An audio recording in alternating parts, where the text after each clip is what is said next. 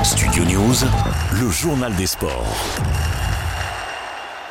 Le parcours est particulièrement exigeant et sera le terrain de jeu idéal pour le duel annoncé entre Jonas Vingord et Tadej Pogacar. La 110e édition du Tour de France s'élance aujourd'hui de Bilbao dans le Pays Basque espagnol, alors que le duel entre le double vainqueur du Tour, le Slovène Tadej Pogacar, et le Danois Jonas Vingord, sacré l'an passé, cristallise l'attention. Derrière eux, plusieurs outsiders peuvent prétendre au podium de la Grande Boucle, parmi eux le Français de la Groupama FDJ, David Godu. Wimbledon, le troisième tournoi du Grand Chelem de l'année, débute lundi à Londres. Le tirage au sort a été effectué hier, à l'inverse de Roland Garros, le Serbe Novak Djokovic aura une partie de tableau plutôt favorable. En revanche, ce sera plus compliqué pour le numéro 1 mondial Carlos Alcaraz, tandis que chez les femmes, on suivra la française Caroline Garcia qui a hérité de la partie de tableau d'Iga Swiatek.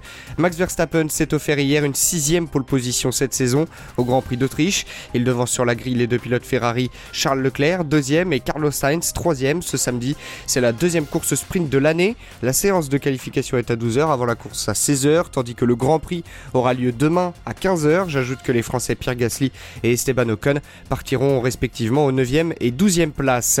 La valse des entraîneurs se poursuit dans cette période de mercato. L'Italien Francesco Farioli a notamment été nommé nouvel entraîneur de l'OGC Nice hier, un pari risqué pour le propriétaire du club Ineos. Le technicien de 34 ans compte peu de références au plus haut niveau, tandis qu'à Strasbourg, après le départ de Frédéric Antonetti, Patrick Vieira devrait prendre la suite. Un accord de principe a été trouvé entre les deux parties. Christophe Galtier sera jugé en décembre pour harcèlement moral et discrimination. Après sa garde à vue, l'entraîneur français a été convoqué hier devant le tribunal correctionnel de Nice. La décision du procureur de Nice fait suite aux accusations de racisme qui avaient ciblé l'entraîneur français cet hiver, des faits qui remontent à la saison 2021-2022 où Christophe Galtier était encore coach des Aiglons. Enfin, c'est la fin d'un terrible feuilleton engagé depuis 4 ans après la mort tragique de l'attaquant argentin Emiliano Sala dans un crash d'avion en 2019. Le club gallois de Cardiff va finalement devoir payer la totalité de son transfert en provenance du FC Nantes. 11 millions d'euros seront ainsi versés aux Canaries. Studio News, le journal des sports.